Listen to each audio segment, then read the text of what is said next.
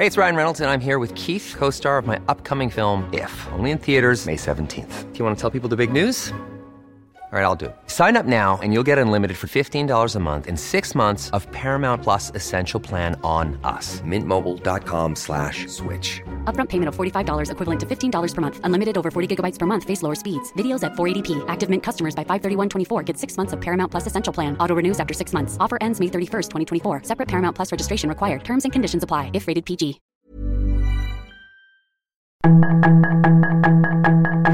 Tarde a tarde, lo que necesitas saber de forma ligera con un tono accesible. Solórzano, el referente informativo.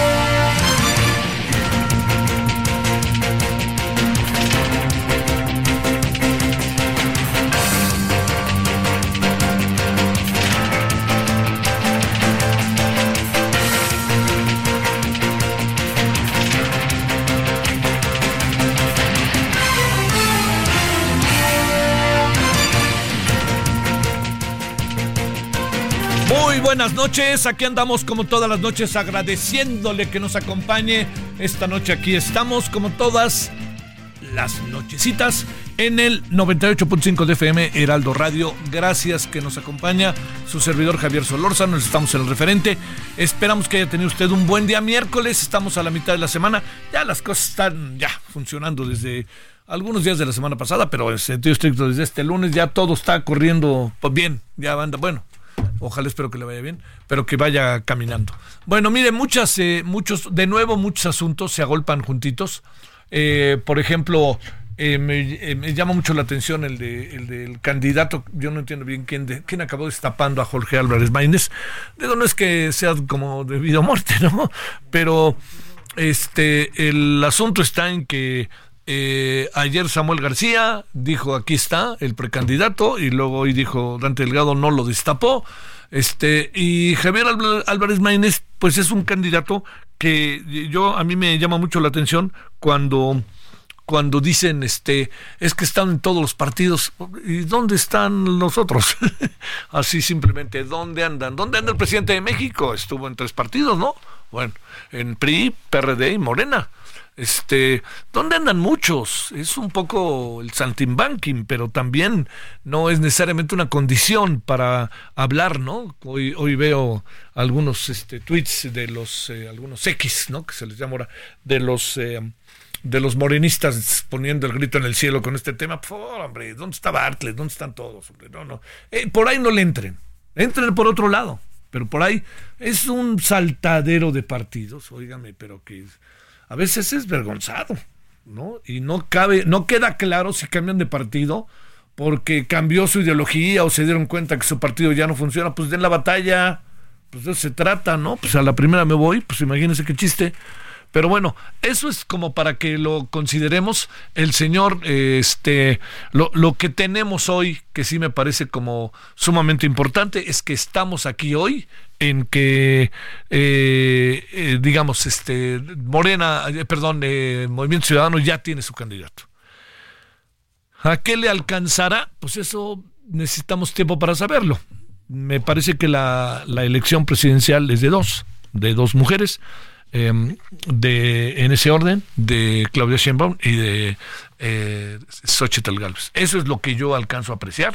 Hoy no, no, no creo que Álvarez Maínez, yo creo que Álvarez Maínez es, si usted me permite, es un jugador que metes a la cancha pensando en otro partido, ¿no?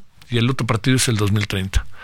Si fuera fútbol es vamos a calentar, vamos a tener una derrota para el siguiente partido que sea una derrota digna y en el siguiente partido ajustamos todas nuestras fuerzas y ahí te voy con Toño. Eso es lo que yo creo, ¿no?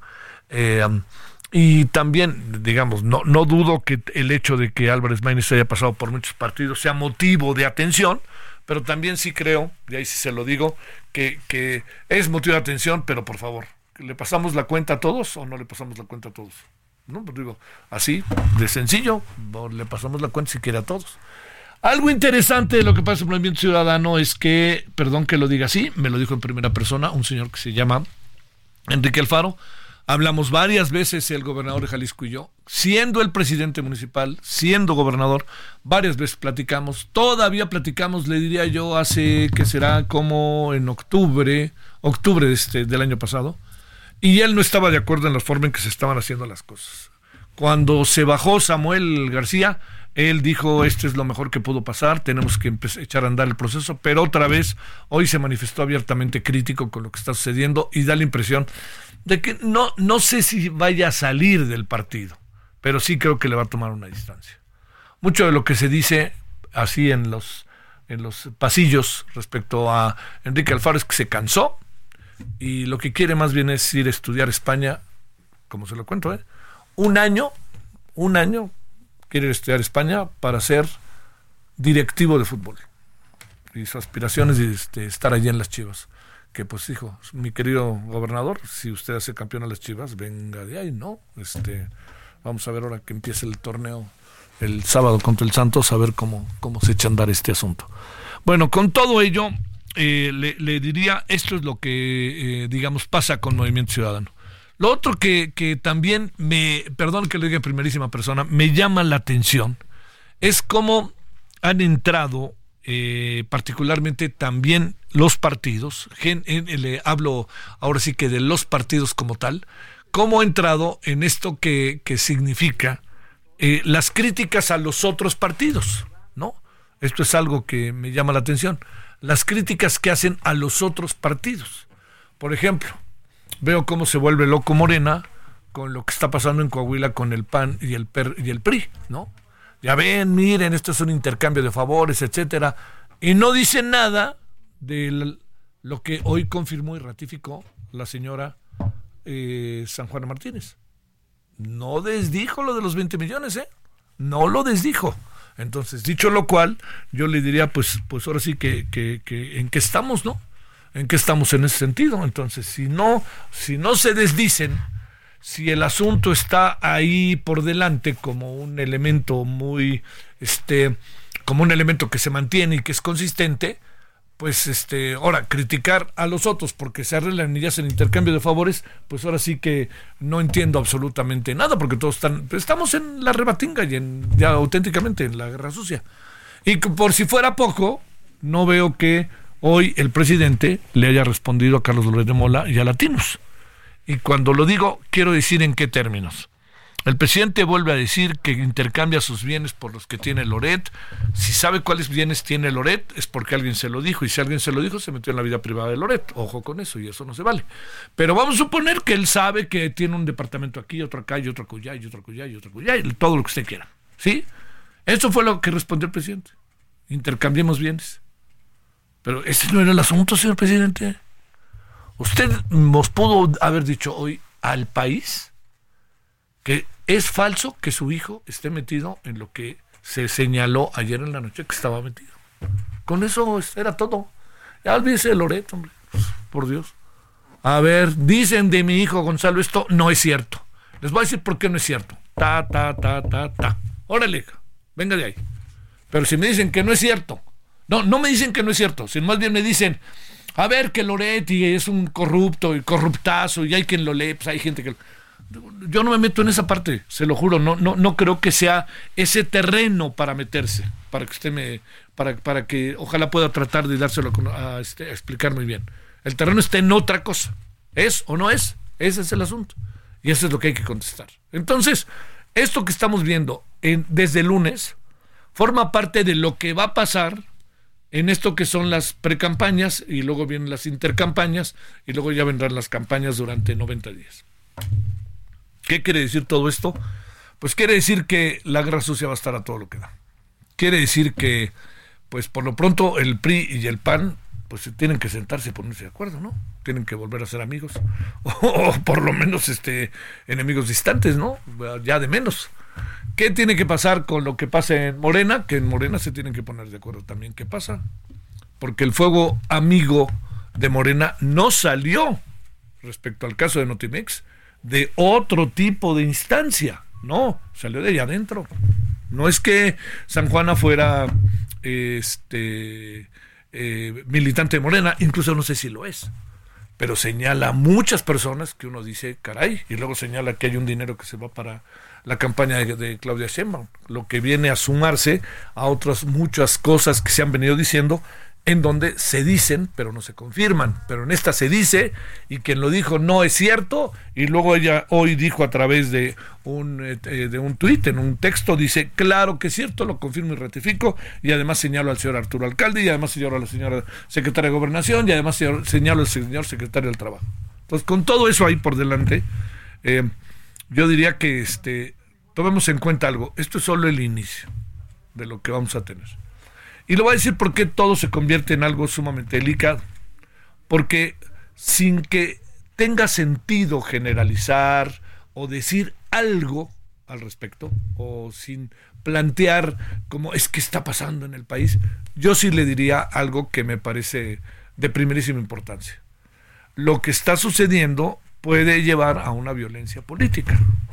Y esa violencia política empezamos a tener indicios lamentables con el asesinato de varios personajes políticos que en muchos de los casos estaban planteándose ser candidatos a cargos de elección popular. Dicho lo cual, este, eh, todo lo que tenemos hoy no es nada grato. Y déjeme cerrar, antes de irnos al resumen, con un tercer asunto. Y ese tercer asunto, eh, sí, partido, cuarto asunto, ese cuarto asunto es ni más ni menos lo que está pasando en Ecuador. Y lo que está pasando en Ecuador, le vuelvo a colocar focos rojos. Al rato actualizaremos. Pero una de las razones por las cuales yo le coloco focos rojos a, Ecuador es el hecho de que es la quienes están manifestándose, póngale comillas si quiere esta expresión, quienes están echados para adelante, quienes están atacando, es la delincuencia organizada. No es una organización política, no estamos hablando de una guerrilla, no, no, son los delincuentes y los delincuentes se han convertido en un poder real a la hora del desarrollo cotidiano de la sociedad eh, este, ecuatoriana. Y además, digamos, no, es que se concentra todo en un lugar o en otro lugar. No, no, se concentra esto, mangos, es en todo Ecuador, como hemos podido ver. Bueno, así andan las cosas para que vayamos teniendo un poco el, el termómetro de las muchas cosas que como sociedad vamos a vivir, ¿no? Uno espera también que las cosas pudieran entrar en otro terreno, pero uno sabe que no. El presidente está caminando con el control hacia el control de la Corte, hacia el control del INE, hacia el control del Tribunal Electoral y cuando volteamos ya se vino todo. Una prueba lo tuvimos entre ayer y hoy. El Tribunal Electoral le dijo a la señora presidenta del INE, hágale como quiera para nombrar al secretario ejecutivo del INE, siendo que eran decisiones colegiadas. Y el hecho de que fueran decisiones colegiadas fortalecía la decisión, fortalecía la fuerza con la que el INE actuaba. Pero la señora Tadei y la señora Mónica, allá en el Tribunal Electoral, pues la impresión que, bueno, y también los otros este, consejeros, algunos consejeros, no, más bien aquí sería la señora Tadei y en el caso del tribunal, algunos este, magistrados, pues ya se sabe hacia dónde van a caminar. Bueno, esto es lo que tenemos. Yo le agradezco que nos acompañe y si le parece nos vamos a una a un resumen y vamos a regresar con lo que tenemos esta tarde, esta noche ya, asuntos muy interesantes. Fíjese, le doy un dato que le puede divertir. ¿Recuerda usted, bueno, todos estos asuntos de que hay, hay figuras, imágenes que uno no puede usar, ¿no? Pues ¿por qué? Pues porque son este, propiedad intelectual de alguien y pues bueno La cosa está en que el tiempo pasó. ¿Y sabe qué figura se puede usar porque es del dominio público? La de Mickey Mouse. Pero que quede claro, la de, la de Mickey Mouse en su origen. Y como estas a lo mejor empiezan a surgir muchas otras, ¿eh? Pues el tiempo pasa, entonces pues se vuelven del dominio público. Bueno, ¿qué le parece si nos vamos al resumen y regresamos? La información de último momento en el referente informativo. Jorge Álvarez Maínez se registró como precandidato presidencial de Movimiento Ciudadano rumbo a las elecciones de 2024. En compañía del gobernador de Nuevo León, Samuel García, presentó su registro para representar al Partido Naranja. La Fiscalía General de Justicia del Estado de Sonora confirmó el asesinato de Aronia Wilson Tambo, gobernadora de la etnia Cucapá. Los hechos ocurrieron en su domicilio, ubicado en la comunidad Pozas de Arbizu, en San Luis Río Colorado, Sonora. Policías de la Secretaría de Seguridad Ciudadana de la Ciudad de México detuvieron a Josué Misael Rivas Mayas, alias Cheche, quien presuntamente está relacionado con el homicidio de un ciudadano de India el pasado 19 de agosto, luego de que este realizara el cambio de divisas en el Aeropuerto Internacional de la Ciudad de México y después fue atacado a balazos en viaducto y Manuel Navarrete, Colonia Algarín, Alcaldía Cuauhtémoc. La secretaria de Gobernación, Luisa María Alcalde, informó que el gobierno federal ha invertido 25.689 millones de pesos en la reconstrucción de Acapulco tras el impacto del huracán Otis. La funcionaria mencionó que a la fecha se mantienen 1.993 funcionarios federales en la zona para atender la emergencia. Ecuador inicia su tercer día en estado de excepción tras haber declarado una guerra interna contra 22 organizaciones criminales de este país, algunas relacionadas con el cártel de Sinaloa y el Jalisco Nueva Generación. Por su parte, Colombia reforzó militarmente la frontera con Ecuador para evitar el paso de prófugos y criminales desde ese país, azotado por la violencia de bandas del narcotráfico que deja al menos 10 muertos y un centenar de secuestrados esta semana. El expresidente de Estados Unidos, Donald Trump, finalmente no hablará el jueves durante los alegatos finales de su juicio por fraude en Nueva York, después de que sus abogados no respondieran a una orden del juez para que el exmandatario limite su intervención al caso en cuestión sin otras consideraciones. Los republicanos en el Congreso de Estados Unidos subieron la presión sobre la administración de Joe Biden con una primera audiencia para abrir un juicio político al encargado de la política migratoria, Alejandro Mayorkas. La Organización Mundial de la Salud advirtió que en diciembre se registró un aumento del 42% en las hospitalizaciones globales por COVID-19 y del 68% en los ingresos en unidades de cuidados intensivos. Por lo anterior, la OMS pidió que se adopten medidas preventivas contra una enfermedad que aunque ya no supone una emergencia internacional, sigue circulando, mutando y matando. Este lunes 8 de enero de 2024 se cumplimentó una orden de aprehensión en contra del abogado Rodolfo Sergio N., alias El Amparitos, por el presunto delito de asociación delictuosa. Con esta detención, suman siete abogados detenidos en los últimos tres años por denuncias relacionadas con Guillermo Billy Álvarez Cuevas, quien dirigió la cooperativa La Cruz Azul por más de tres décadas. Sus comentarios y opiniones son muy importantes. Escribe a Javier Solórzano en el WhatsApp 5574 50 13 26.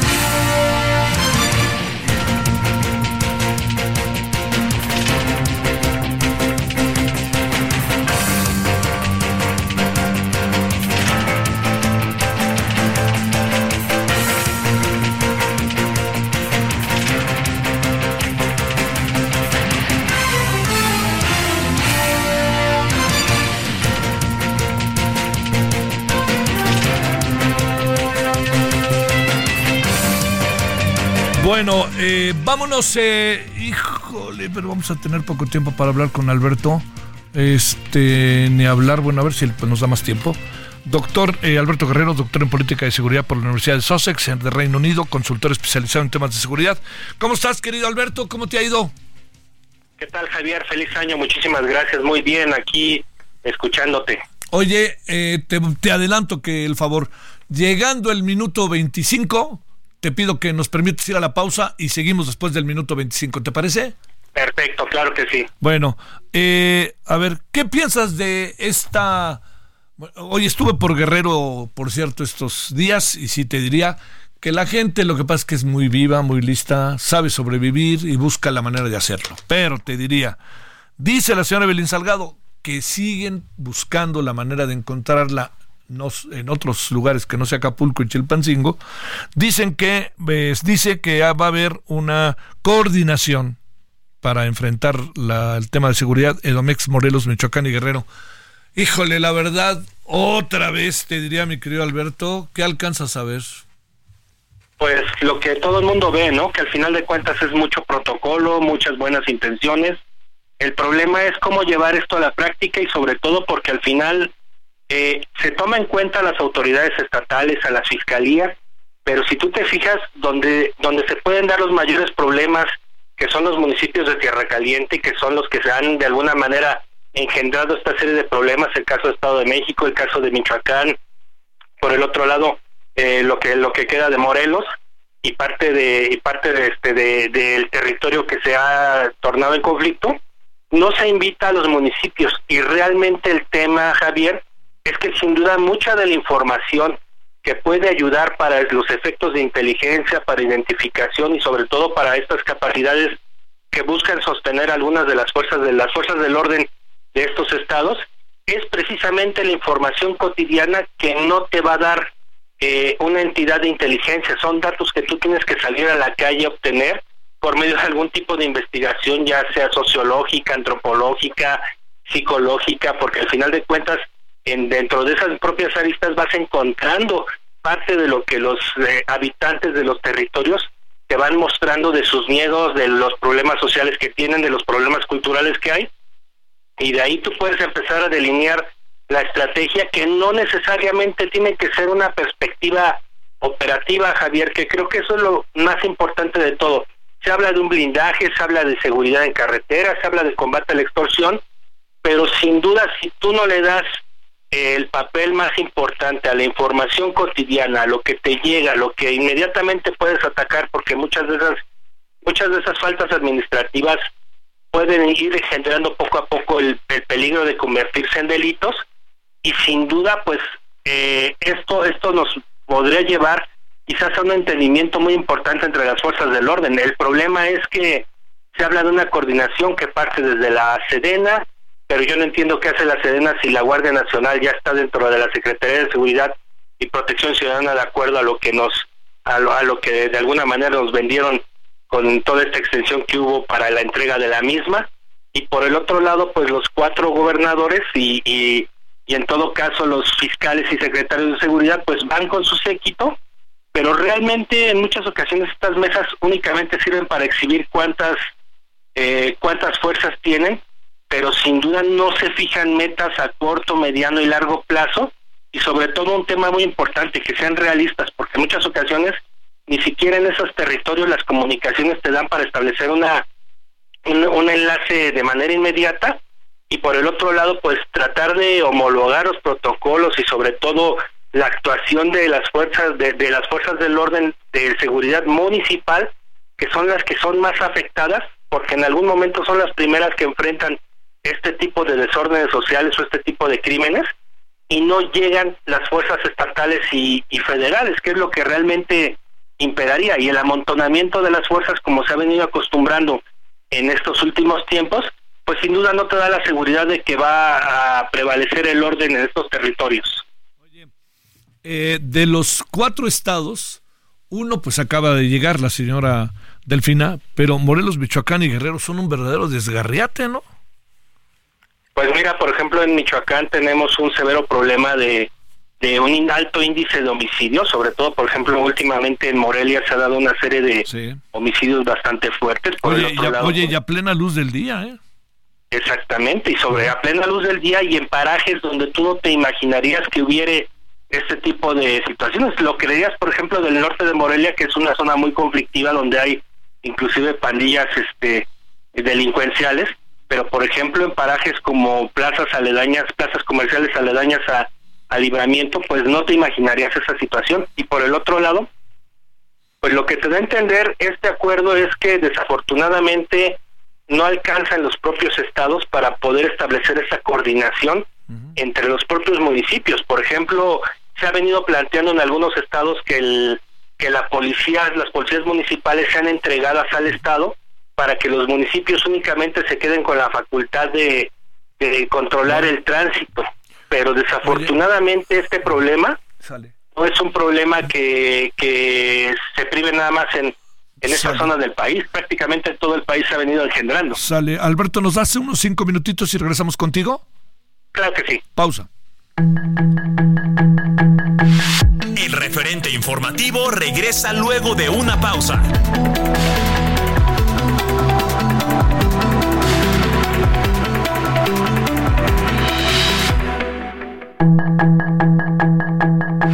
Estamos de regreso con el referente informativo.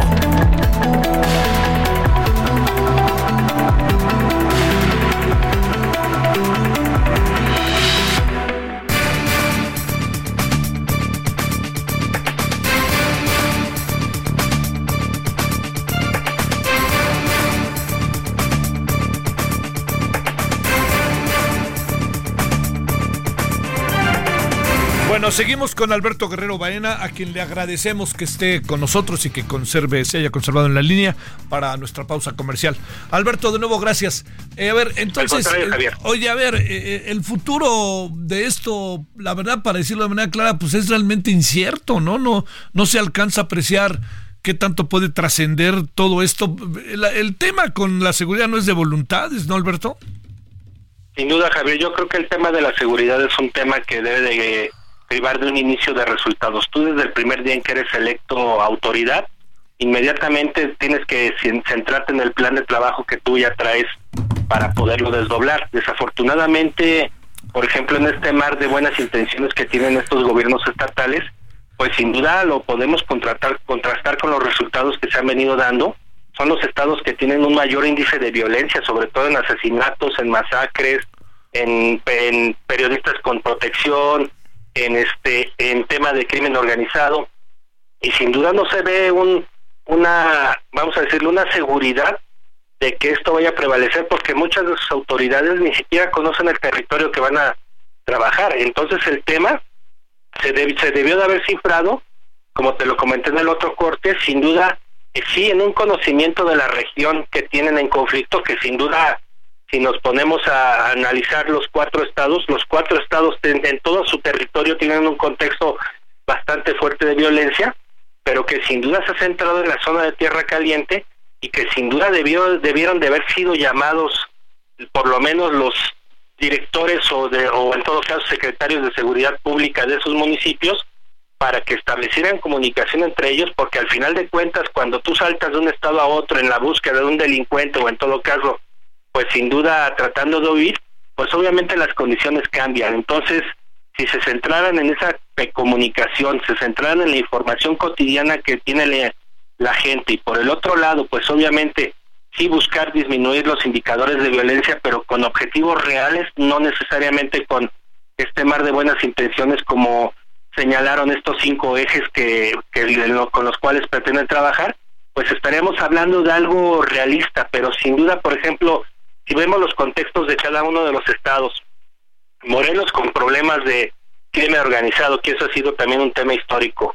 El Estado de México ahorita con estos problemas sociales que se han venido engendrando derivados de esta de estas incursiones. Guerrero con la violencia que se ha venido engendrando a lo largo de todo este tiempo y Michoacán pues que históricamente tiene sus problemas no solamente en cuanto al crimen organizado, sino también en temas de tala, en temas de, de conflictos de etnias y que sin duda te da te da la incertidumbre de que si realmente un convenio de voluntades de cuatro estados realmente puede servir, porque esto se va a quedar en la mesa, pero la realidad de las cosas es que tienes que conjugar entre las eh, una, serie de factores e instituciones como las secretarías de seguridad pública, las fiscalías, si realmente también la Guardia Nacional te va a ayudar a operar el tema de las carreteras federales, que sin duda si tú recorres la autopista de Occidente, no te vas a encontrar ningún tipo de, vigilancia en, todo tu trayecto. Yo acabo de hacer el trayecto Ciudad de México, Zamora, Uruapan, y me acabo de encontrar, por ejemplo, que únicamente un retén de la Policía Estatal en la ciudad de Carapan. Entonces, Creo que desde ahí viene esa parte que sin duda te deja mucho que desear de esta de esta situación de, de voluntades y de nulos resultados. Yo recorrí México, Morelia, Morelia, Lázaro Cárdenas, un poquito antes de Lázaro Cárdenas, y te diría que yo esperaba que hubiera algo más que fotografías de la Guardia Nacional inhibiendo a quien va manejando. ¿eh? Sin duda, Javier, esa es una de las autopistas, no solamente con una un mayor índice de criminalidad, sino también, por ejemplo, con un mayor índice de accidentes. Es, es todo un tema, el tema de esa autopista siglo XXI, que desde el trayecto bajando de Uruapan hasta llegar al puerto de Lázaro Cárdenas, pasando por toda esa zona de Infiernillo, pues sin duda estás expuesto a que o te asalten o se te descompone tu coche y llegan los salteadores de caminos. Entonces, primero creo que la, la primera visión que debieron de haber tenido estos gobernadores es tratar de limpiar primero sus corporaciones, tratar de establecer o restablecer el orden en sus corporaciones de manera interna, para entonces sí llegar ya con algo establecido a una mesa, verdadera mesa de coordinación, donde no nada más te saques la foto, sino también en este caso ofrezcas indicadores, ofrezcas resultados, ofrezcas esa comunicación en los límites que es muy esencial y que sin duda no se tiene, aun cuando tú estés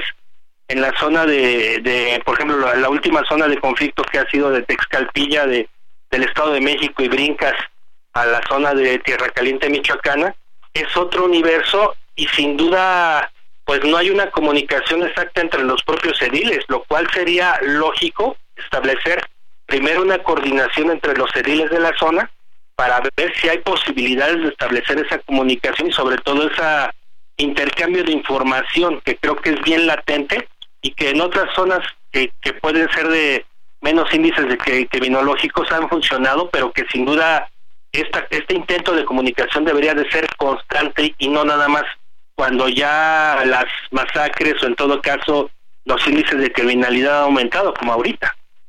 A ver, para cerrar, de los tres de los cuatro gobiernos de este acuerdo, eh, Domex acaba de entrar, Michoacán y Guerrero les quedan tres años, pero el de Morelos ya se va. ¿Qué va a pasar ahí?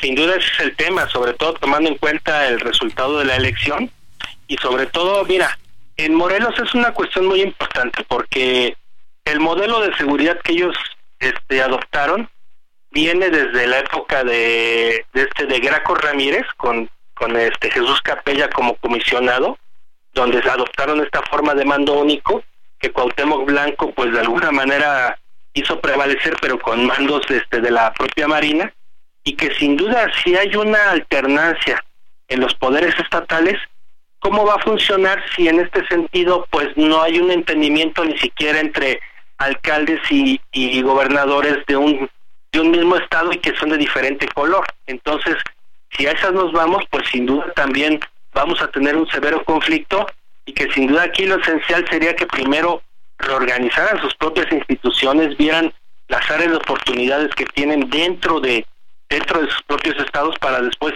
como te lo comenté, salir a ofrecer algo y sobre todo buscar prevalecer estos cinco ejes de los que hablan, pero con resultados realistas y no necesariamente con este mar de buenas intenciones que sin duda pues nos da a entender que es más una situación político-electoral que realmente lo que nosotros podamos ver en la calle como un resultado fehaciente. Alberto Guerrero Baena, doctor en política de seguridad por la Universidad de Sussex, allá en Reino Unido, consultor especializado en temas de seguridad. Alberto, como siempre, gracias, muchos saludos. Un abrazo, Javier, muy buenas noches. 19.38 en la hora del centro. Sus comentarios y opiniones son muy importantes. Escribe a Javier Solórzano en el WhatsApp 5574 50 13 26. Solórzano, el referente informativo.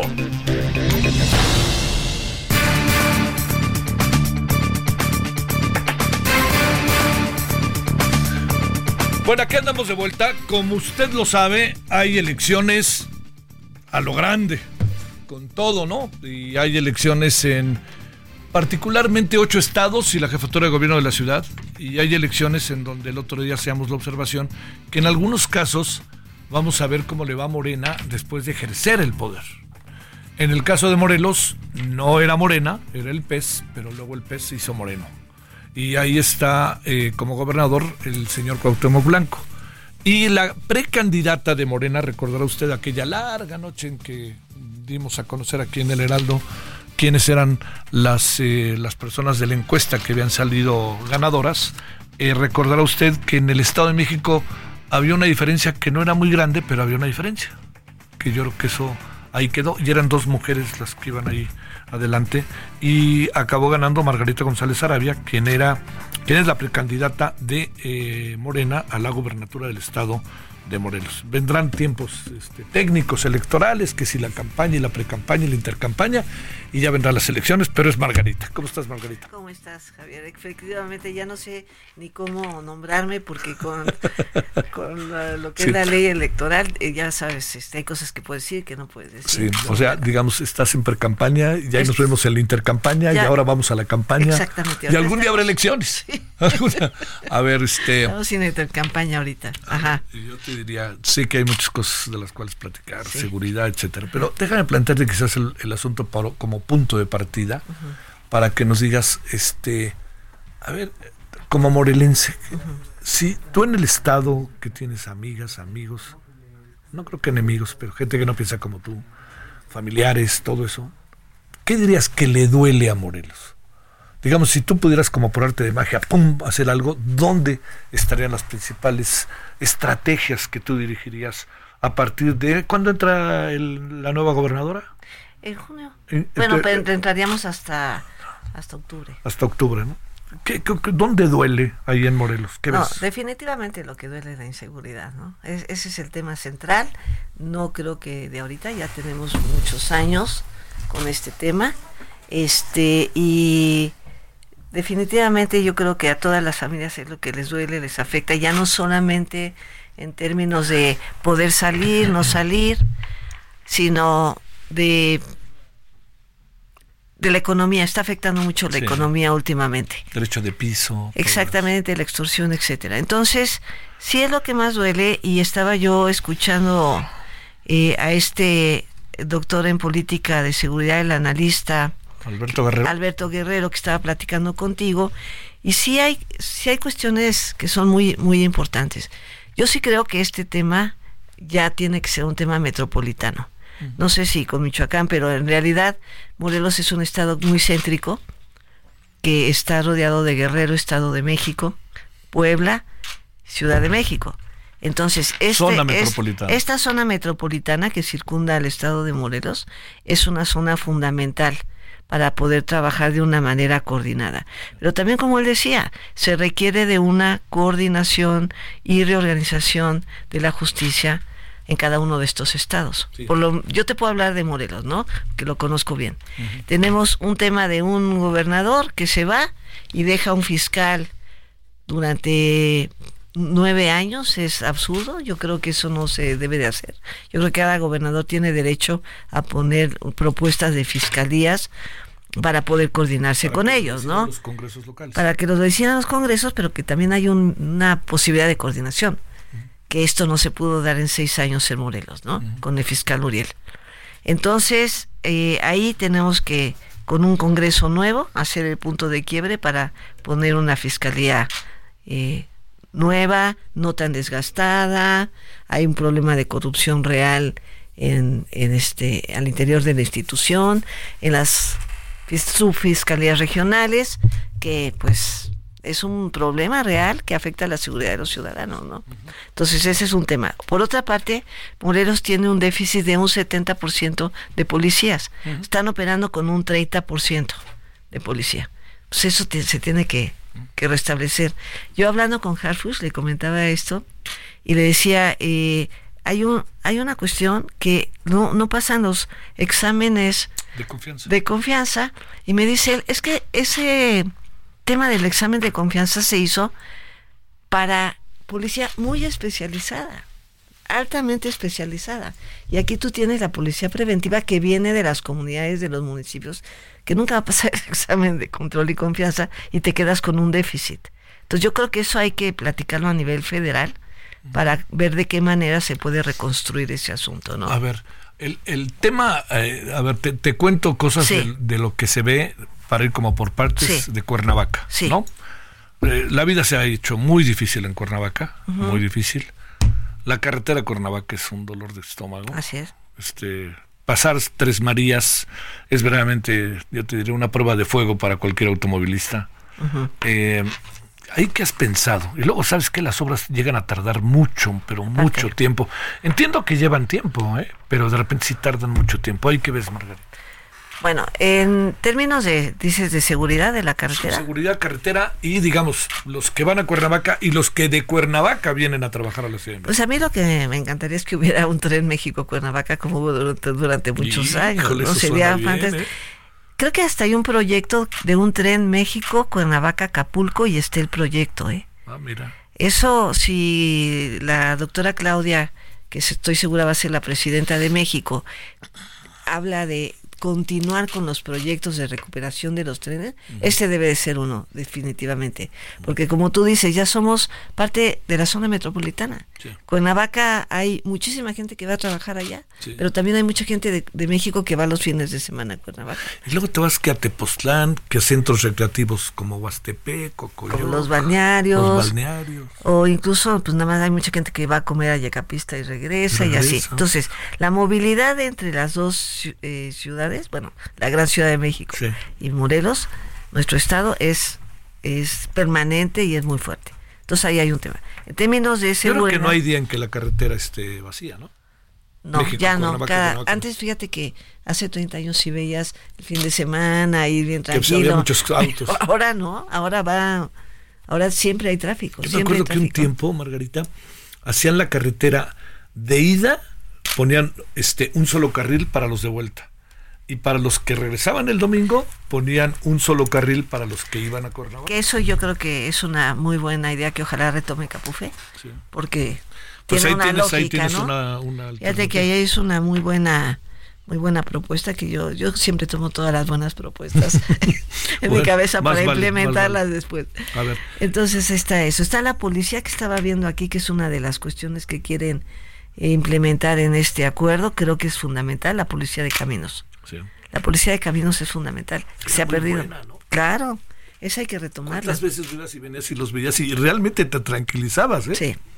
Y ahora, pues este, hay carros que ya saben incluso la gente cuáles son los carros que roban Sí. en la carretera y no hay quien los detenga, ¿no? Entonces creo que la policía de caminos es A ver, y. Cuernavaca, yo te diría, ¿dónde ves ahí? A ver, Te diría, la viabilidad de Cuernavaca, esa avenida Morelos. Para salir de ahí es un relajo y nadie quiere cambiar la estación de camiones de ahí. Y creo que tiene cierta lógica no cambiarla, pero algún día va a tener que pasar. Sí, tienes que llegar a tienes que hacer un plan estratégico de movilidad en todo en todo lo que es Cuernavaca. Aquí ha habido también un problema fuerte que llevamos muchos años donde los gobernadores y el que queda de presidente municipal no se coordinan. Hay pasó- diferencias, esto pasó, ¿no? pues, sí, lo sé. O sea, Graco con Cuauhtémoc y ahora este Cuauhtémoc con el presidente que está. Eso ya debe de terminar. Si ya no importa de qué partido llegan los presidentes municipales, el que esté al frente del Estado tiene que trabajar Sí. con todos por igual para poder generar las condiciones, ¿no? A ver, este, ¿qué ves de Cuernavaca? Dos, tres ideas que encuentres difíciles de la capital del estado. Bueno, ya hablamos de una. Sí. La, la otra El turismo. La, la cu- otra cuestión es la infraestructura de las calles. Sí, claro. que están muy, muy deterioradas. El tema de las barrancas, fundamental de rescatar esas barrancas, que son siete las que atraviesan y son las que dotan de medio ambiente a la ciudad de, de Cuernavaca. Y pues eh, continuar con los programas de mejoramiento del centro histórico para el turismo. ¿no? Sí. A ver, eh, pensemos ahora la otra parte de Morelos, ¿no? Lo que significan Cuautla, este, muchos centros vacacionales, pero también históricos, centros, comunidades, municipios que tienen una vida muy importante, la zona cañera, todo Sí. eso. Cuernavaca es rico en cultura, desde la época prehispánica. O sea, todos los pueblos que hoy actualmente forman parte de Morelos fueron pueblos originarios y entonces se conserva mucho de las tradiciones, usos y costumbres, fiestas patronales.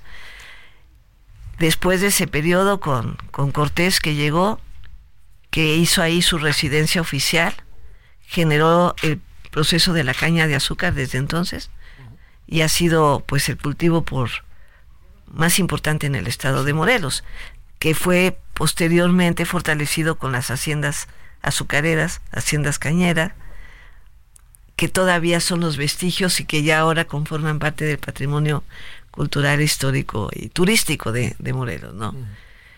Y a eso le agregas pues las seis zonas arqueológicas importantísimas que tenemos, como Suchicalco, ¿no? Chalcalcingo, la zona del Teposteco, eh, las Pilas y otras eh, zonas importantes. Creo que Morelos en, en términos tiene su fortaleza, yo digo que tiene cuatro vocaciones.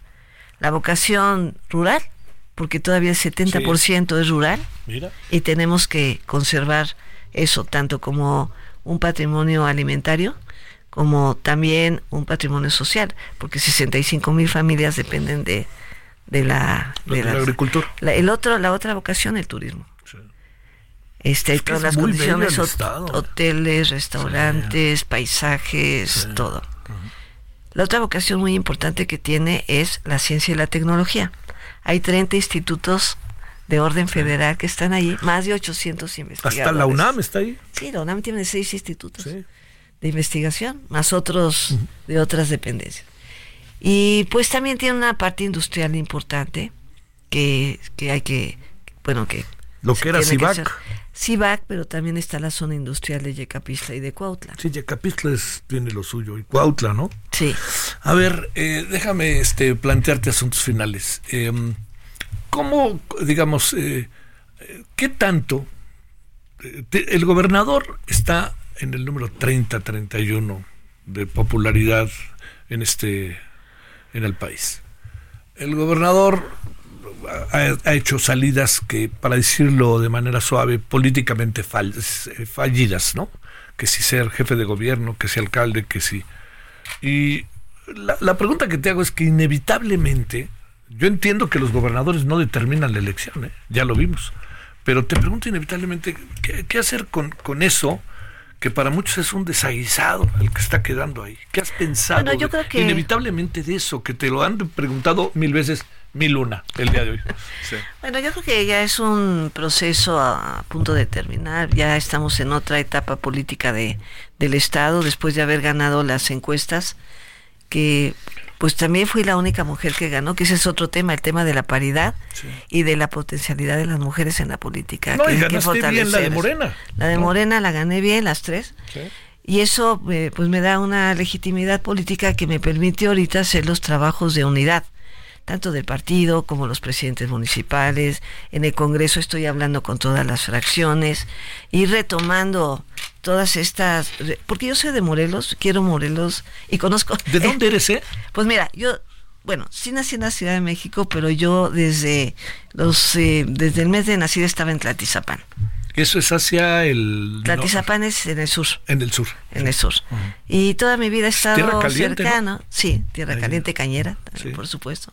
Cerca de Zacatepec. Mira, que conozco bien ahí. Entonces, este, toda ¿Vas, mi vida... A, ¿Vas a hacer que el fútbol regrese a Zacatepec o no te importa? Pues no lo digo peyorativamente. solo si se va al Atlante.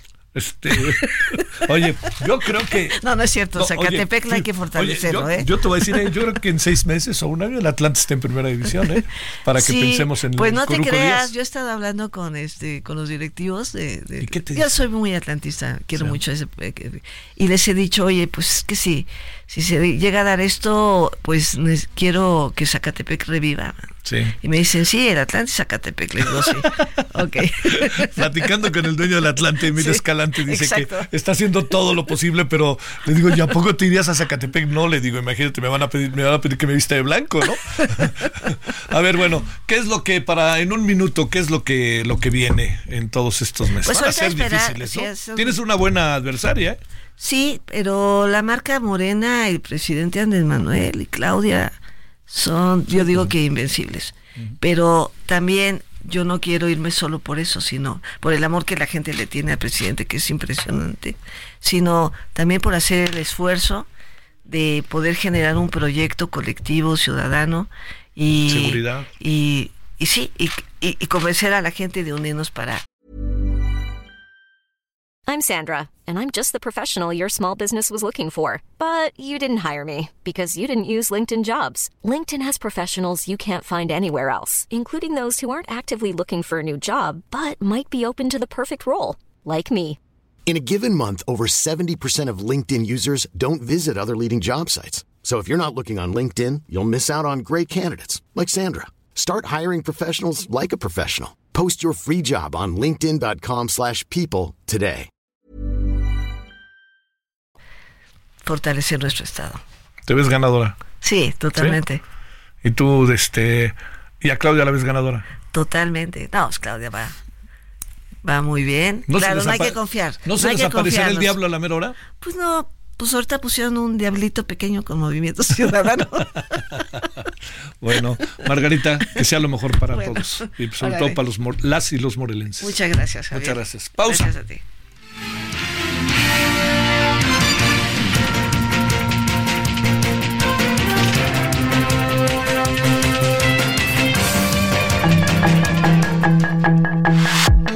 Referente informativo regresa luego de una pausa.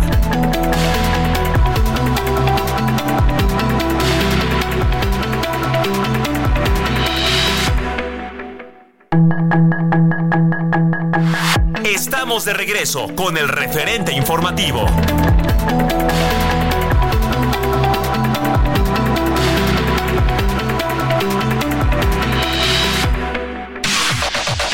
La información de último momento en el referente informativo. En una votación 3 a 2, el Tribunal Electoral del Poder Judicial de la Federación tumba acuerdo del Instituto Nacional Electoral y autoriza a la consejera presidenta Guadalupe Tadei a designar al titular de la Secretaría Ejecutiva y otros cargos sin el respaldo del Consejo General. La primera sala de la Suprema Corte de Justicia de la Nación declaró que los ministros Alberto Pérez Dayán y Luis María Aguilar Morales no tienen ningún impedimento para conocer de un amparo contra la reforma eléctrica impulsada por el presidente Andrés Manuel López Obrador. El Instituto Nacional de Migración informó que 182 indocumentados fueron rescatados en condiciones de hacinamiento cuando eran transportados en un autobús de pasajeros en una carretera en los límites entre Veracruz y Puebla. Los migrantes procedentes de Guatemala y Ecuador no pudieron acreditar su estancia regular en el país, por lo que fueron resguardados.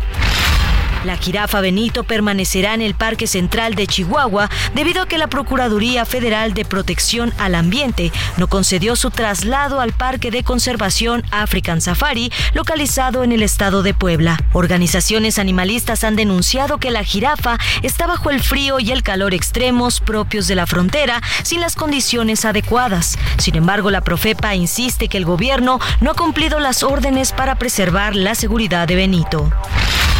El jurista Sergio García Ramírez falleció a los 85 años, así lo informó la Universidad Nacional Autónoma de México. La UNAM confirmó el deceso del jurista, a quien destacó como un notable universitario y profesor emérito de la Casa de Estudios. El crimen organizado, la inseguridad y el narcotráfico son los principales riesgos políticos para América Latina en 2024 y muestra de esto es Ecuador, de acuerdo con un ranking realizado por el Centro de Estudios Internacionales de la Pontificia Universidad Católica de Chile. Sus comentarios y opiniones son muy importantes. Escribe a Javier Solórzano en el WhatsApp 5574 501326. Bueno, pues ya saben ustedes, el maestrísimo David Bowie. Y pues echémonos un baile, Let's Dance, que está padrísimo. Nos, nos acordamos de David Bowie porque falleció el día 10 de enero del año 2016. Y bueno, de esos males que no se curan en la vida, es muy difícil que se curen, y me refiero al cáncer hepático. Así que, pues ahí tiene usted eh, Let's Dance, David Bowie, y nos acordamos con enorme gusto y admiración de él. And if you say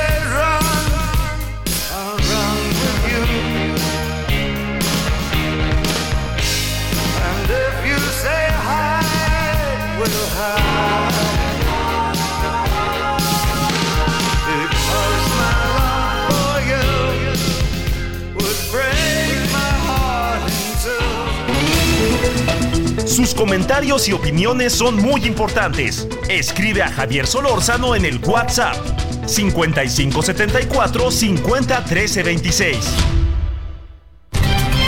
Solórzano, el referente informativo.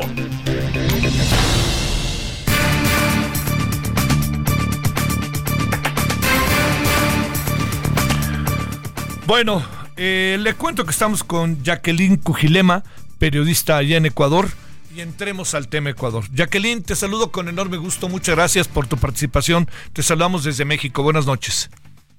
Javier, ¿cómo estás? Muy buenas noches. Acá en Ecuador son precisamente las nueve con seis. Estamos precisamente analizando este balance que deja esta jornada crítica, ¿no? En el tema de la seguridad del país, lo que eh, también a, a nivel internacional hemos sido blanco, ¿no? De puros comentarios eh, sobre qué está pasando en el país. Bueno, en este momento eh, hay un balance ya por parte de las Fuerzas Armadas y de la Policía Nacional, de acuerdo a todos los operativos realizados a nivel nacional en las últimas horas. Y déjame comentarte que 39 eh, terroristas han sido detenidos pertenecientes a tres agrupaciones, los Tiguerones, Lobos y Choneros.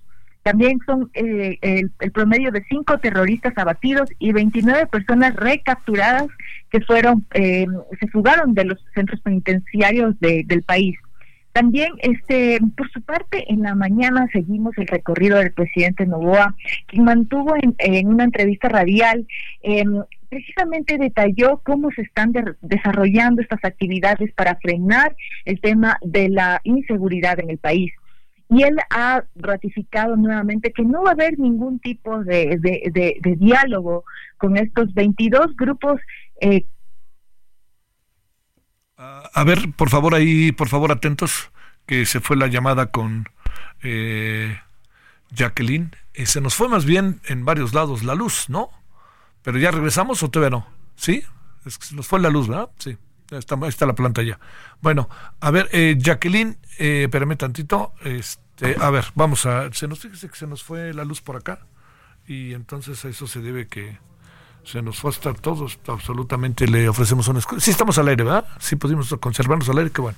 Este, entonces eh, le digo que se nos fue la, la luz y eso nos colocó en una, ya, creo que ya está de vuelta, la, la, la honorable planta ya entró en función y ya estamos de nuevo con todas las, este, con todo lo que, lo que esto implica, pero ahora lo que tenemos que hacer es de nuevo comunicarnos hasta Ecuador y está costando trabajo.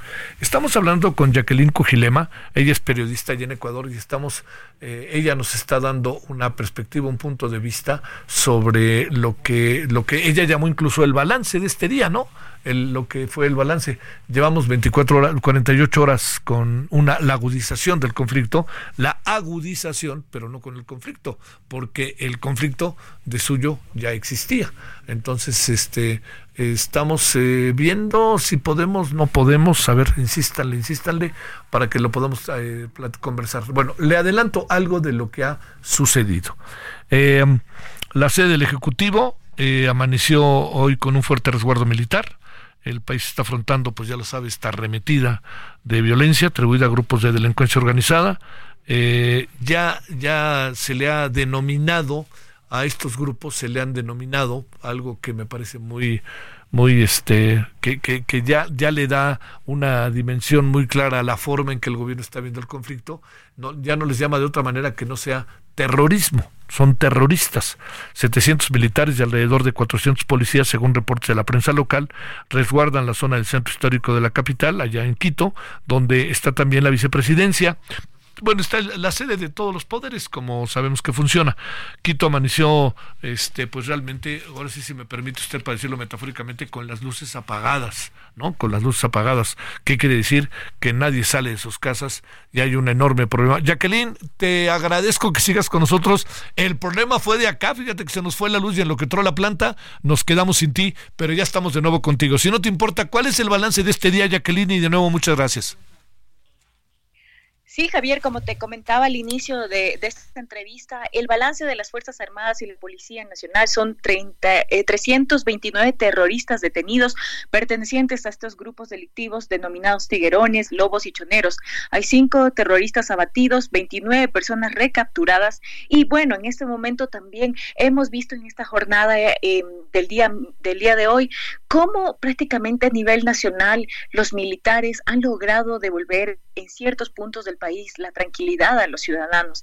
Hemos visto videos a través de redes sociales de cómo han podido controlar, por ejemplo, en provincias conflictivas como la provincia de Esmeraldas, de Guayas, justamente que han sido golpeadas por esta ola de, delitos, eh, han sido ya eh, intervenidas, ¿no?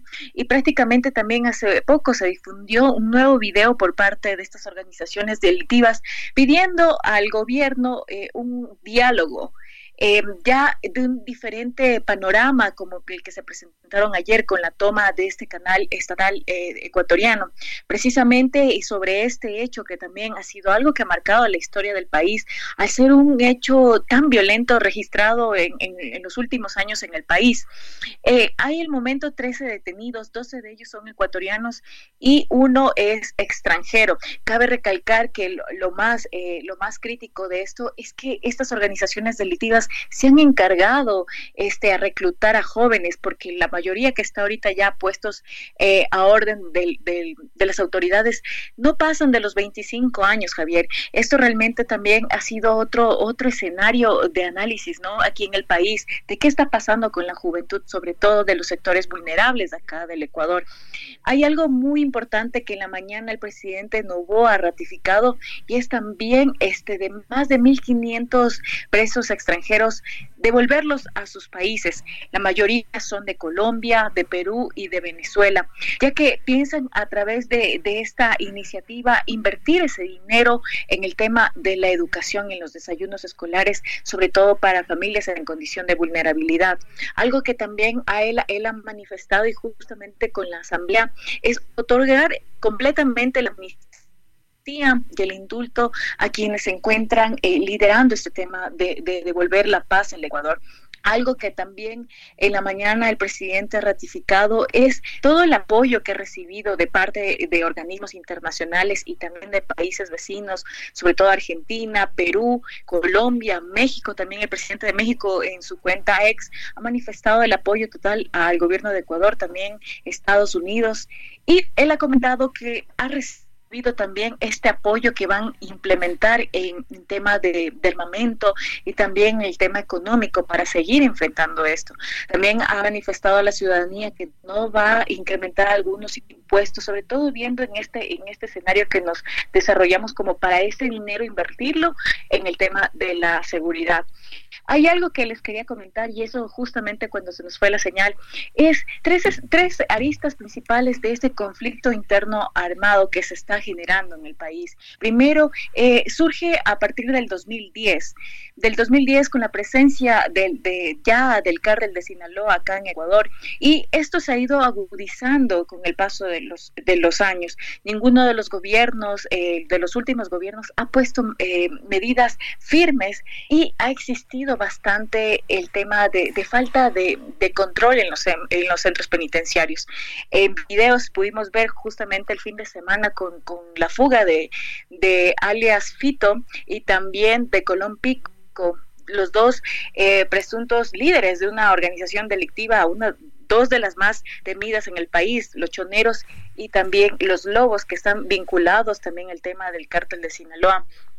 Ellos que cumplen eh, condenas prácticamente por temas de delincuencia organizada, extorsión, narcotráfico, eh, hemos visto cómo estaban ellos en sus, eh, en sus celdas, celdas que contaban de todos los beneficios y sobre todo algo que llamó la atención el año anterior tras la muerte del candidato presidencial Fernando Villavicencio fue cuando le trasladaron a alias Fito a otro centro penitenciario, cómo se encontraba su celda. Tenía todos los, eh, gozaba de todos los, eh, los beneficios, ¿no? Tenía equipos de grabación, eh, también tenía acceso inclusive a internet. Eso realmente ha puesto mucho en, en, tela de duda de qué pasó en estos últimos años en los centros penitenciarios, por qué se están dando, donde en los últimos años pequeños comerciantes, también empresarios, se han visto extorsionados, extorsionados con el tema denominado las vacunas esto se producía directamente desde los centros penitenciarios y algo que realmente no se ha podido controlar y ahora que se ha hecho esta, esta, estas medidas que ha puesto el gobierno de, Daniel Novoa de frenar, a frenar estos grupos delictivos, ha ocasionado también que, que prácticamente se dé esta nueva crisis carcelaria aquí en el país. Oye, Jacqueline, eh, a ver, para quizá para decirlo un poco como luego se dice, como por este, dando un parte, ¿no? Ya ves que luego se dice, demos un parte de las cosas. Te diría, Jacqueline, encuentras que, que las cosas empiezan a entrar bajo control y ese control es coyuntural, ese control es momentáneo y al rato estos se van a reagrupar, si tienen el control de las cárceles y además pues no hay, es un inédito lo que pasa en Ecuador, ¿no? Porque digamos, este, la guerrilla estaba ligada al narcotráfico en Colombia, en México el narcotráfico va por su propia vía, pero aquí pues asaltaron al poder, ¿no?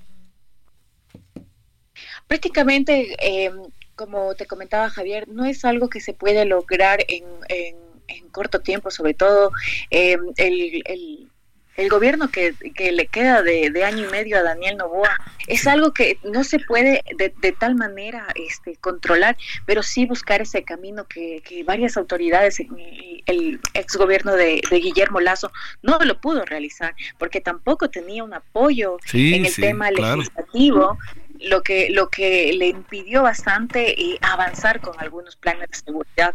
Ahora hay una nueva consulta popular que contemplan 20 preguntas, sobre todo enfocados en, también en temas de seguridad. El presidente Daniel Novoa ha planificado la construcción de, dos eh, centros penitenciarios, justamente uno ubicado eh, en, la, en la provincia costera, en la región costera de Ecuador y también en la región amazónica. esto también, él ha manifestado que estas cárceles van a contemplar la mayor seguridad parecidas al de las que hay en, en El Salvador. Precisamente también hablaba sobre construir estas cárceles flotantes en barcazas para internar a delincuentes peligrosos lejos de la costa e impedir que sigan operando desde la prisión. Eh, bueno, esperemos que realmente primero eh, hemos visto ya en el transcurso del día a nivel nacional un mayor control por, parte de las Fuerzas Armadas quienes han, han incluso han abatido algunos lugares de puntos de concentración donde operaban estos grupos delictivos, sobre todo en la provincia de Esmeraldas y también en el Guayas. Esto ha sido algo que realmente ha, cambiado y ha, golpeado a la vez y también nos ha fortalecido como ecuatorianos porque hemos visto también la solidaridad en medio de este caos, de cómo empresas y supermercados, restaurantes han, puesto su granito de arena eh, para ayudar a los militares también a, que cumplan, eh, a apoyarles en esta jornada de seguridad que están brindando para devolver la calma al Ecuador. Jacqueline, te mando un gran saludo y por supuesto muy solidario de en función de lo que está pasando en tu país, que de repente, créeme, este, digo, no, cada país trae su propia dinámica, pero te lo debo de decir que inquieta que lo que pasó por allá pueda pasar por acá, eh, si no es que en algunas comunidades a veces ya pasa. Te mando un gran saludo, Jacqueline. Muchas gracias, Javier, y estaremos eh, informando lo que pasa en el transcurso de las horas acá en Ecuador. Gracias. 20 con 19 en Lora del Centro. Sus comentarios y opiniones son muy importantes. Escribe a Javier Solórzano en el WhatsApp 5574 501326. Solórzano, el referente informativo.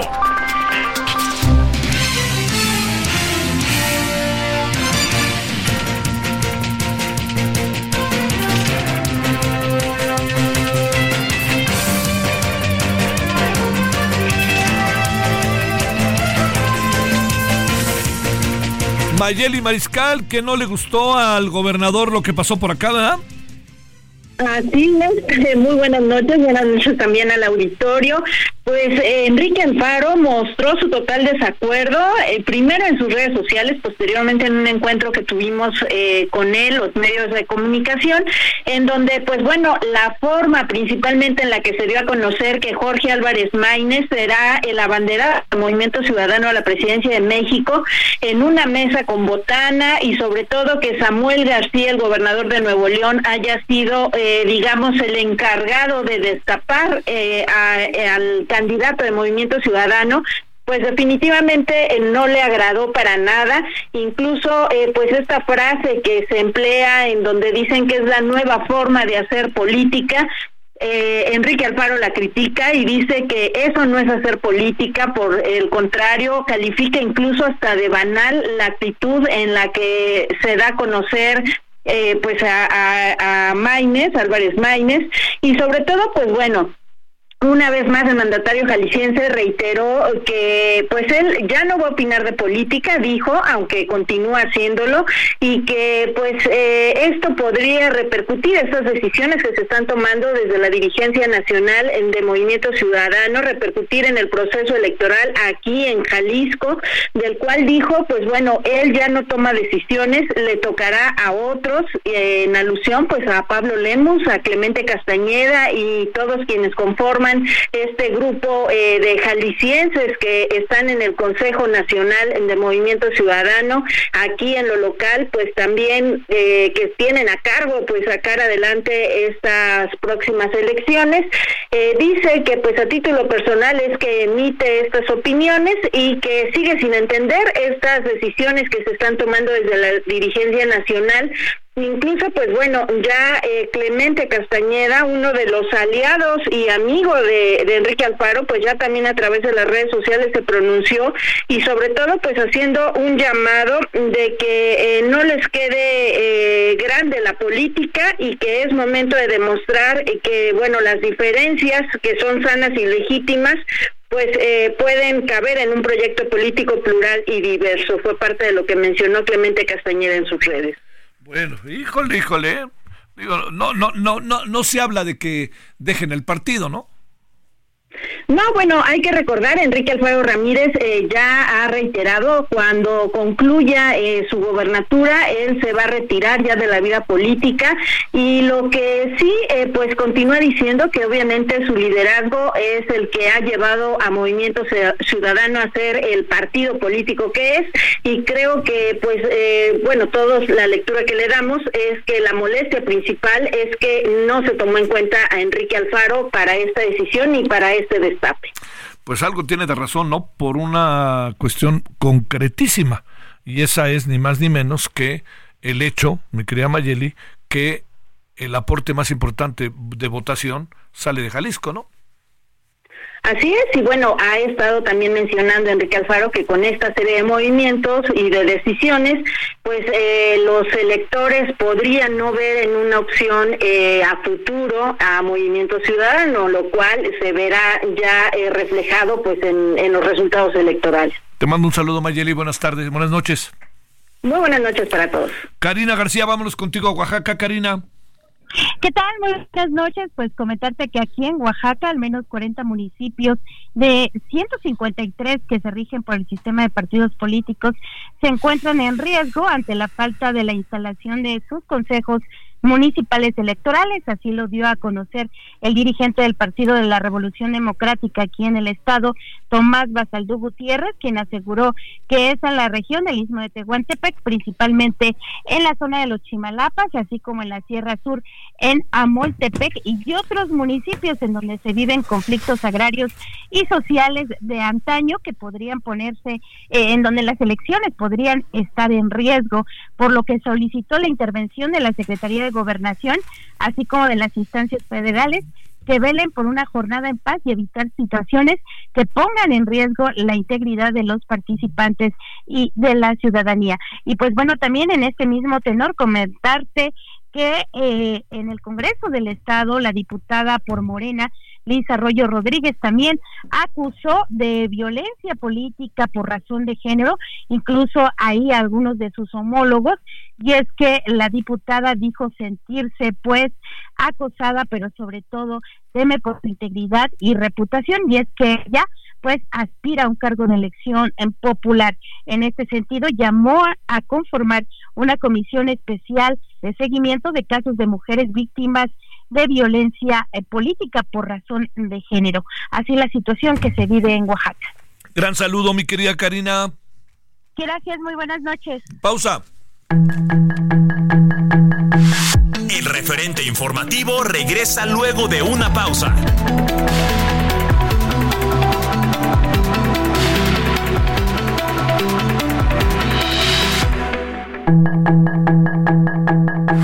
Estamos de regreso con el referente informativo.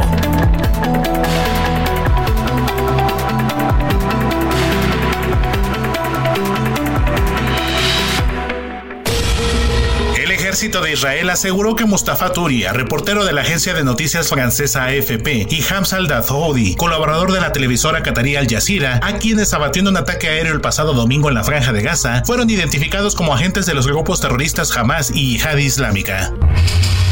La Agencia Nacional de Noticias libanesa informó que al menos tres personas murieron este miércoles en ataques de las fuerzas israelíes contra el sur del Líbano, en una nueva jornada de violencia fronteriza entre Israel y el grupo chií libanés Hezbollah, en el marco de la guerra de la Franja de Gaza que comenzó el 7 de octubre de 2023. El Servicio Nacional de Atención Integral a Personas Adultas Privadas de la Libertad y Adolescentes Infractores de Ecuador informó que un total de 139 funcionarios penitenciarios, entre ellos 125 guardias, fueron tomados como rehenes en las cárceles de Cuenca, Azogues, Napo, Ambato y Latacunga, donde los presos se han amotinado. En entrevista para la agencia EFE, el comandante de la Policía de Ecuador, Víctor Herrera Leiva, reveló que el diálogo evitó que la toma violenta del Canal 10 de la televisión de la ciudad de Guayaquil, por un comando armado que tomó como rehenes a los empleados de un programa que se transmitía en vivo, se convirtiera en un baño de sangre.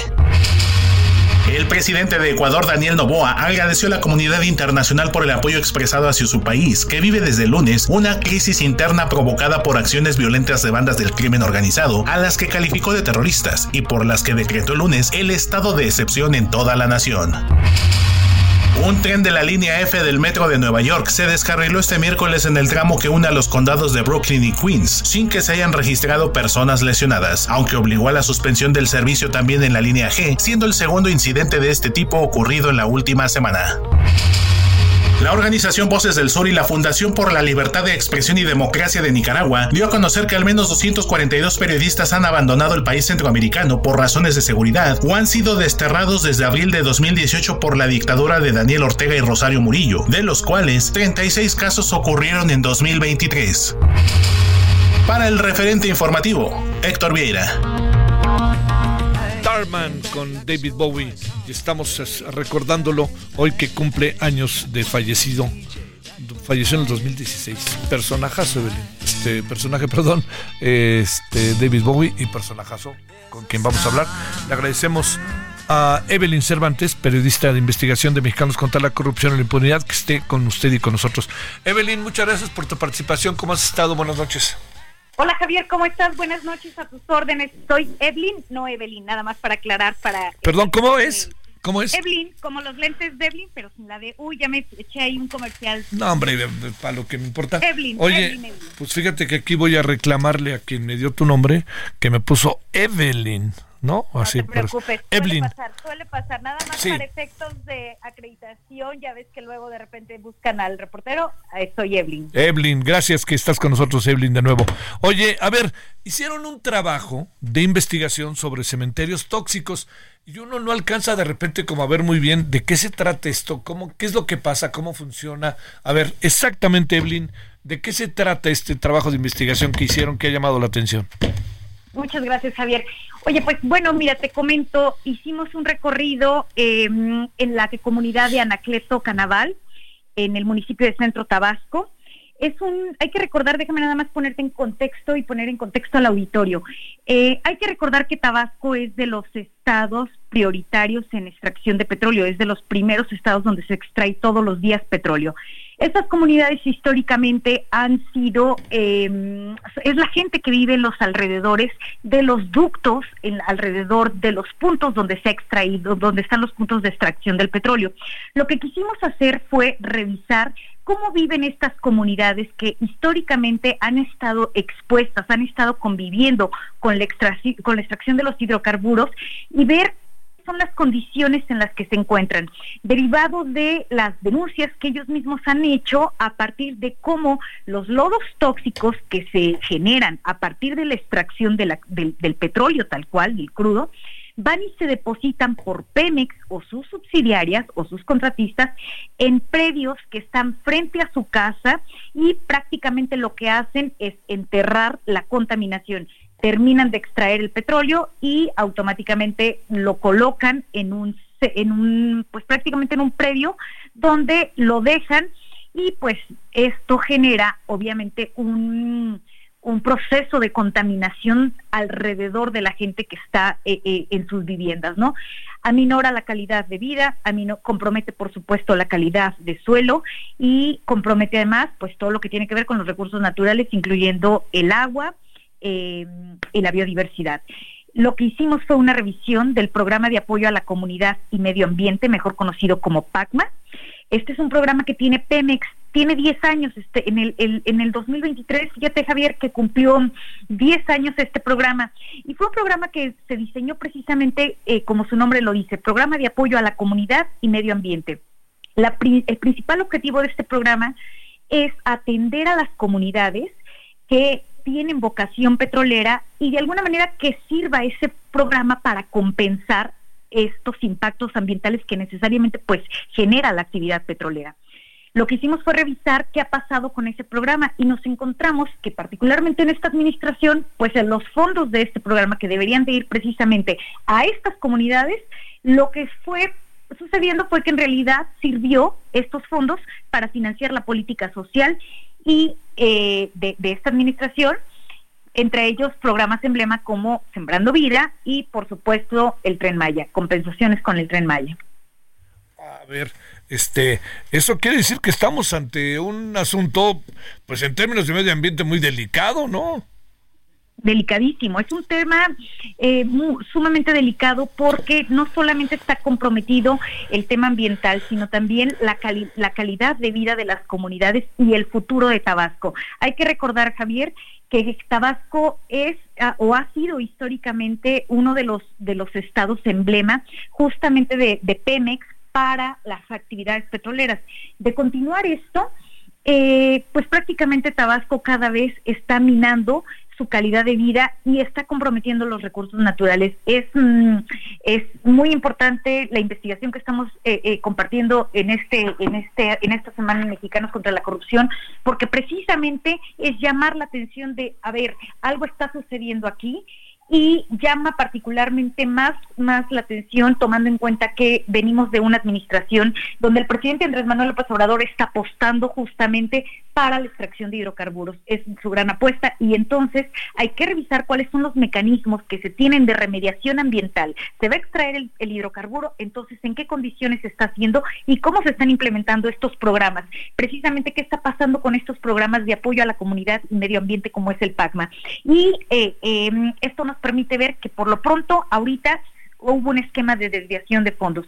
Ojalá que, eh, que el periodismo que estamos haciendo hoy sirva para poner ojo, ponerle lupa y visibilizar que esto no puede continuar así porque pues estamos hablando de que se compromete prácticamente todo el medio ambiente en esa zona.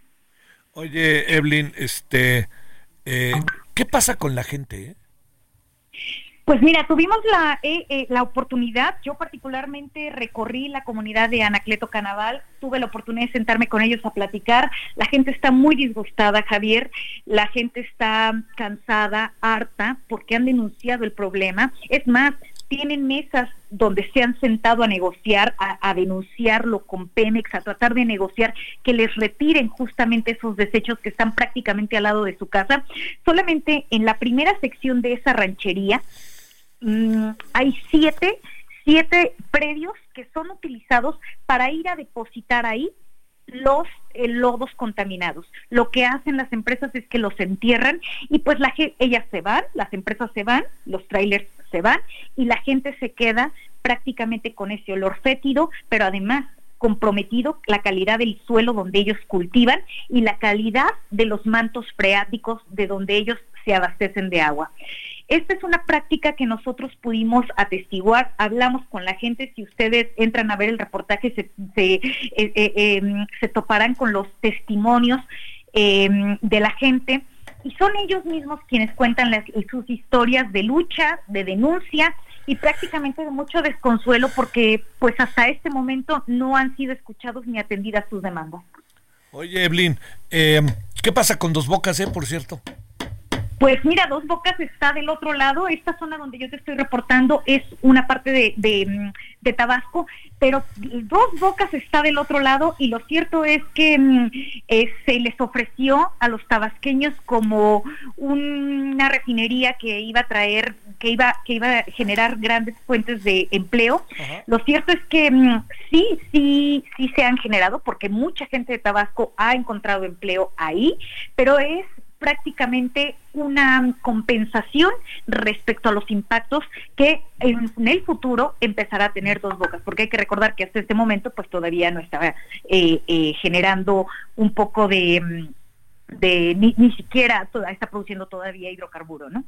Oye, este, el, el eh, lo que lo que uno se pregunta para cerrar es, ¿y esos cementerios tóxicos? Un día de repente, pues supongo como nos mencionas, brincan, ¿no? O un día pues empiezan a comer la tierra, un día algo pasa con ellos, por más que ahora caminemos y ni siquiera los veamos, pero sí los olemos.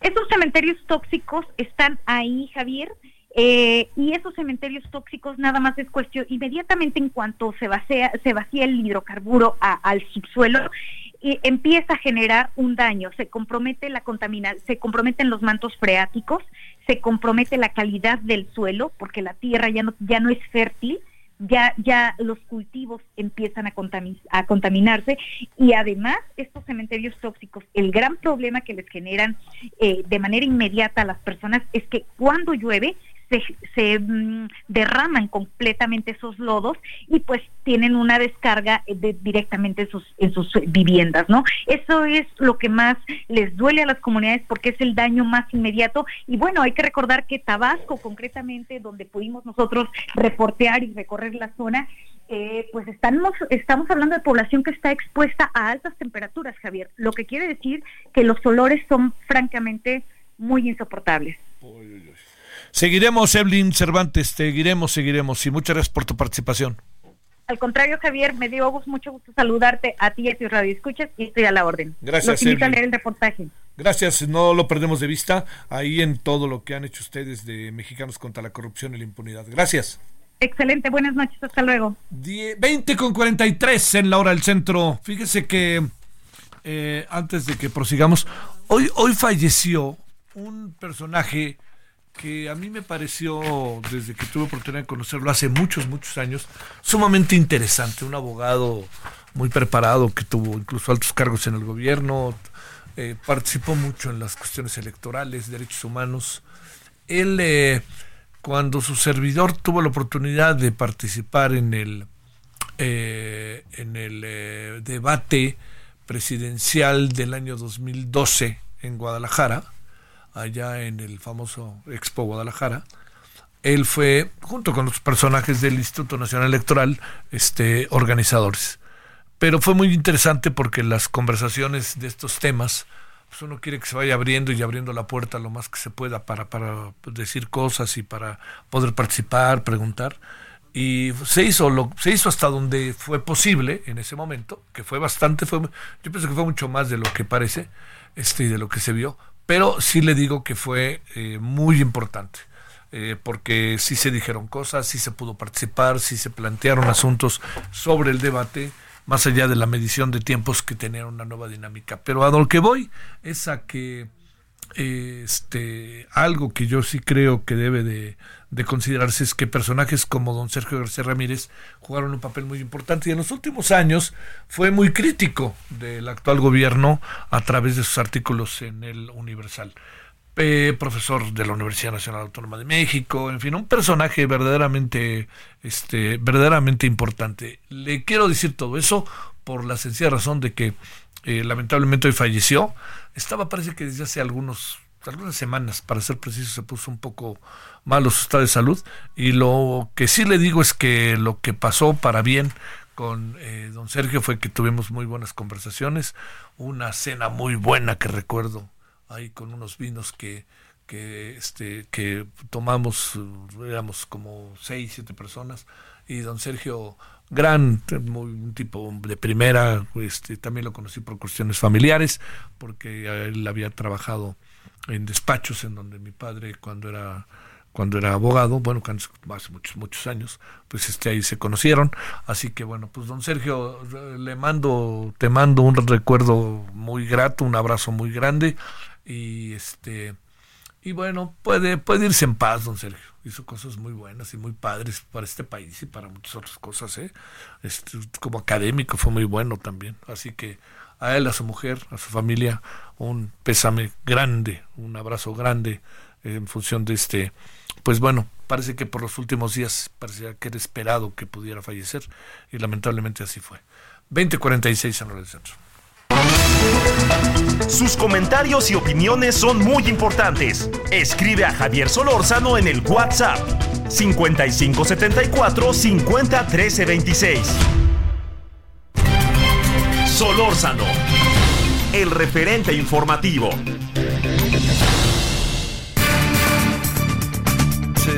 Descanse en paz, don Sergio García Ramírez. Personaje, personaje realmente de este, de este país por muchos motivos en la abogacía. Don Sergio García Ramírez. 2046 en hora del centro. Mauricio Jalife, abogado especializado en propiedad intelectual. Querido Mauricio, ¿cómo has estado? ¿Cómo te ha ido? Bien, Javier, con mucho gusto de saludarte. Pues por aquí andamos, este, justo acordándonos con tu comentario de, Sergio García Ramírez. Fue presidente de la Corte Interamericana de, Derechos Humanos, lo cual. Fue, fue procurador, ¿no?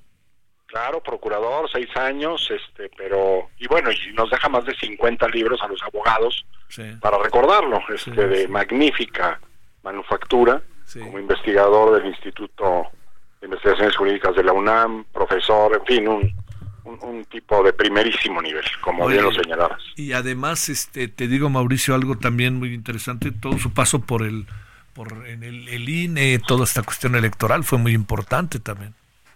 Trascendental, así de verdad lo, lo pondríamos porque, bueno, tenía un manejo técnico de muchas materias jurídicas impecable y la verdad es que lo, lo, vamos a recordar y lo vamos a seguramente a utilizar eh, mucho de su pensamiento en durante muchos años.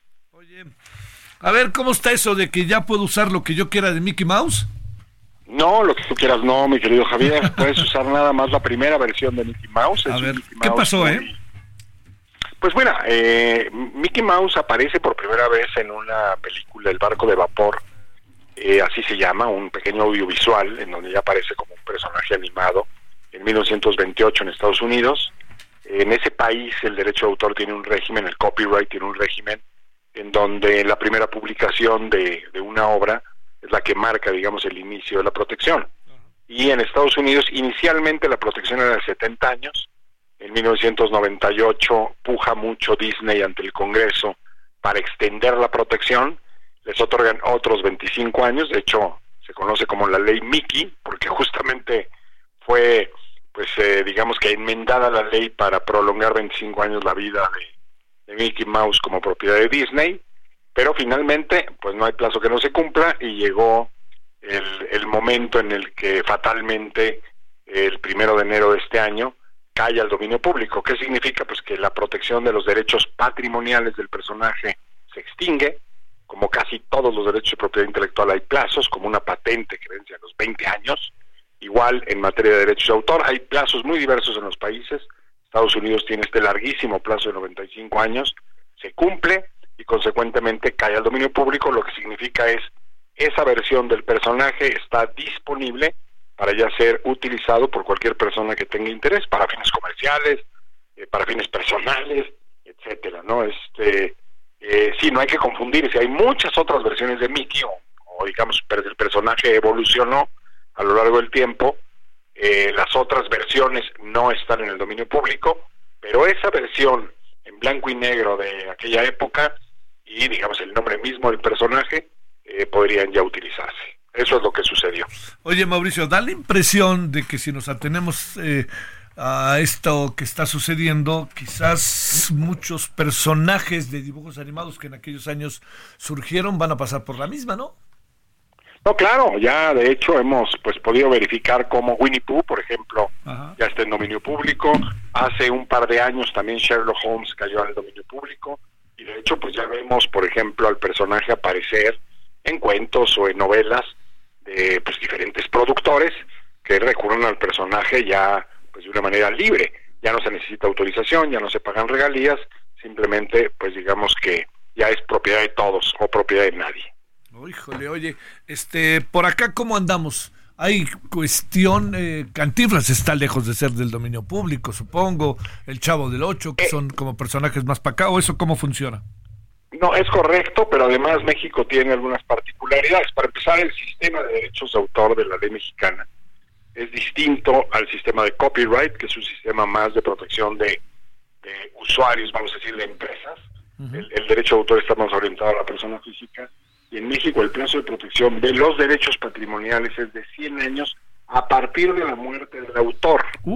Es decir, es bastante más largo que en el caso de Estados Unidos.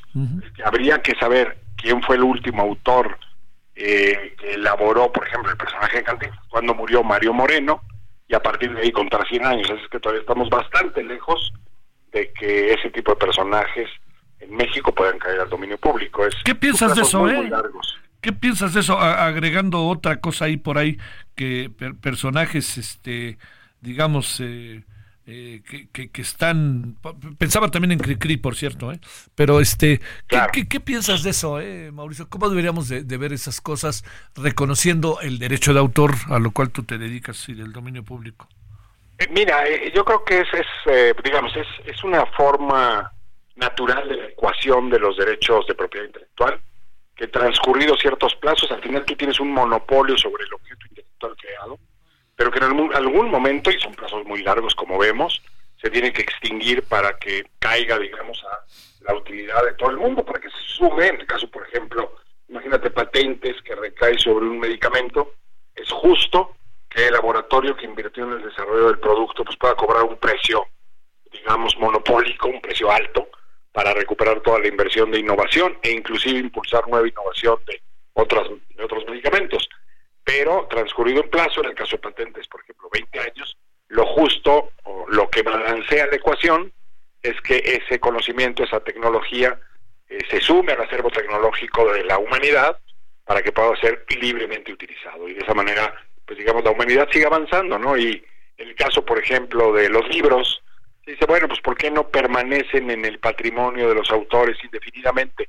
No, está bien que lleguen a un punto en donde ya para que se puedan difundir libremente, ¿no? Para que se puedan imprimir, editar, replicar eh, de una manera absolutamente eh, libre, sin restricción, eh, para beneficio de todos, ¿no? Por eso vemos, por ejemplo, que las obras de los clásicos que están en dominio público desde hace mucho, eh, pues tienen precios muy accesibles, porque ya no es necesario pagar una regalía a los autores. Sí, sí, sí. Te mando un gran saludo, saludo Mauricio, muchas gracias. Al contrario, gracias, eh, querido Javier, un abrazo. Un abrazo. Este va a generar seguramente una, por cierto, una eh, pues una controversia que de hecho ya la está generando, la forma en que Ulises Lara se recibió como abogado. Él tiene el título de sociólogo, pero para ser fiscal se requiere que sea abogado. Entonces ayer lo recuerda, platicábamos si esto era un interinato, si también cabía. Entonces en la figura de interinato uno presume que podría quedarse como fiscal, pero interino, ¿no? Pero la impresión que da es que esta cuestión de un centro universitario en el cual también pasó Martí Batres y su hermana eh, Le- eh, Lenia, Le- este, Lenia eh, Batres, eh, pareciera que no tiene, no, no, no pareciera, da la impresión de que las investigaciones que se hacen es que no es una, exactamente una, eh, diría yo, una, este, una fórmula académica eh, muy reconocida, ¿no? Da la impresión, lo digo con respeto, colocaríamos la palabra patito, ¿no? Escuelas patito, recuerda que luego se dice eso, ¿no? Entonces, ahorita, hasta ahorita da la impresión de que eso, eso se está cumpliendo, insisto, da la impresión de que esa es la máxima sobre la cual está girando el, los títulos de muchas personas que pertenecen a esta institución, ¿no? Pero bueno, por eso dejemos, pensemos y a ver mañana qué es lo que sucede. Oiga, pues este ya nos vamos a las 21 horas en Hora del Centro, en cinco minutos aquí junto en Heraldo Televisión. Ojalá nos acompañe. Tenemos muchos asuntos interesantes, importantes en referente a la noche. Hasta el rato. Hasta aquí Solórzano, el referente informativo.